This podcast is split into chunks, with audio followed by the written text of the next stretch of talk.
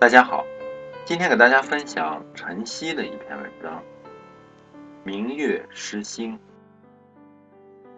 踏着薄寒的雾气，走在通往学校的石子小路上，空中上悬着昨夜的明月，隐隐泻着清辉。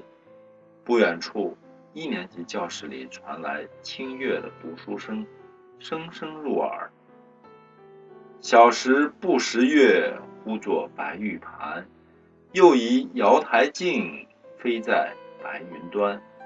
心中倏的一暖，仿佛流光漫速。多少年前，我也曾临窗而立，手中握着外公的诗卷，背诵着这首诗。仅凭三个炉子连排供暖偌大的几间房屋，深冬时节，在屋子里也要穿棉袄。背着古诗，口中喝着白气，脑子里却想象着这白玉样的月亮，思绪偏飞。就是从古诗中单爱上了月亮。小时候对月亮的遐想，只停留在吴刚伐树、玉兔捣药的神话传说中。每每盯着月亮看，都会发现确实像有一只大大的兔子。蹲坐在月亮中，不知望着什么方向。周围星光闪烁，一派清妙景象。后来渐渐长大，又在诗词中感悟到了古人对月竟有那么多唯美的附会。那时满时缺的月，被牵扯上了那么多感情言语，绵绵诉说不尽。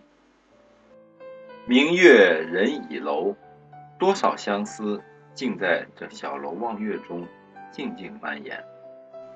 宝莲闲挂小银钩，又有多少淡淡情怀在安澜的夜里凝聚成脉脉清辉？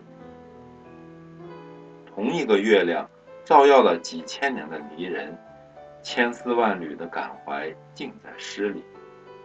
千百年来，我们读着先贤的诗。望着无言的月，消磨着自己的愁。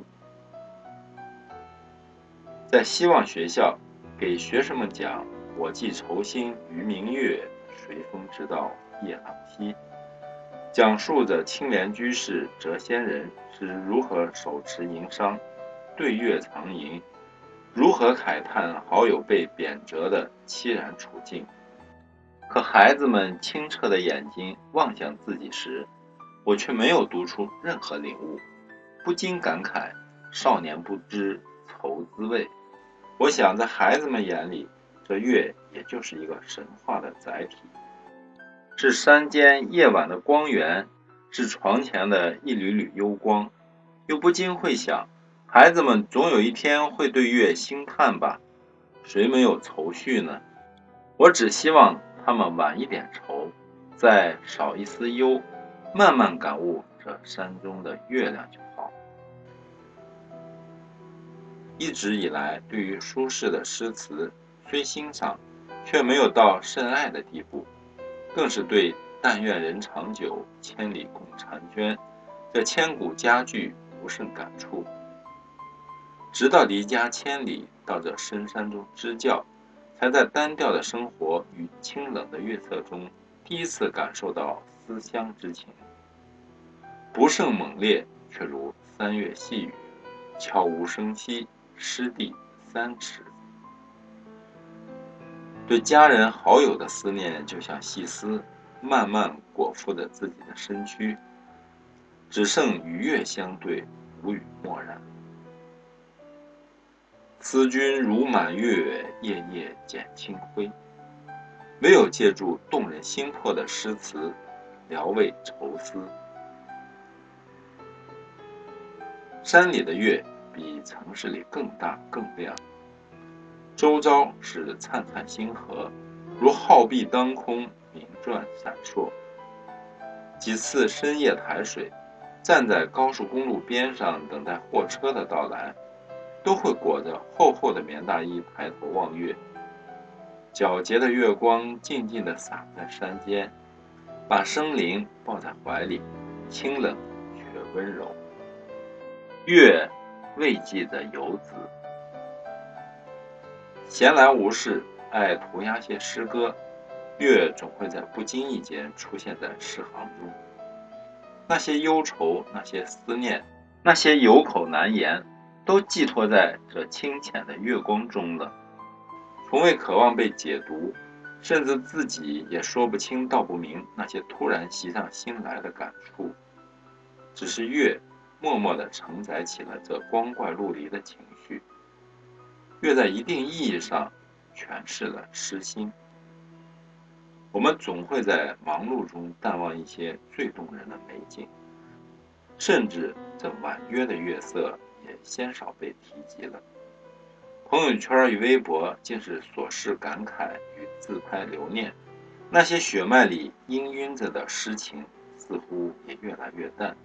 我们已经成为了精致的追逐者，一心不二的享受着生活，抱怨着生活，期待着生活。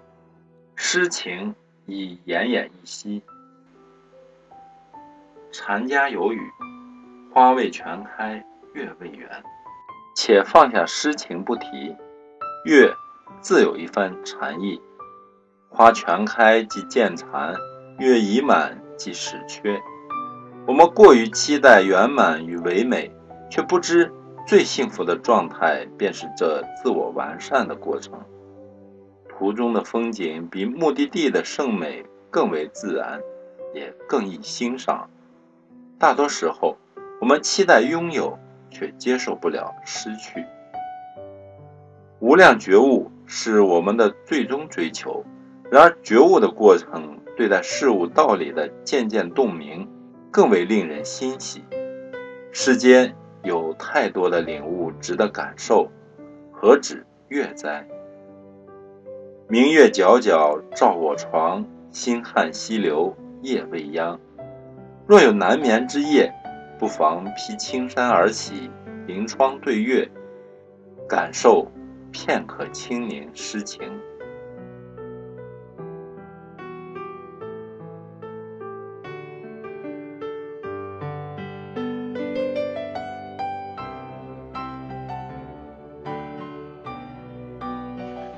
这篇文章摘自二零一七年最新一期的美文。谢谢收听和订阅《水边之声》，欢迎关注微信公众号“水边”，号码是 V 二四九零三五零六八，也可以关注新浪微博“自由水边”，更多美文一同欣赏。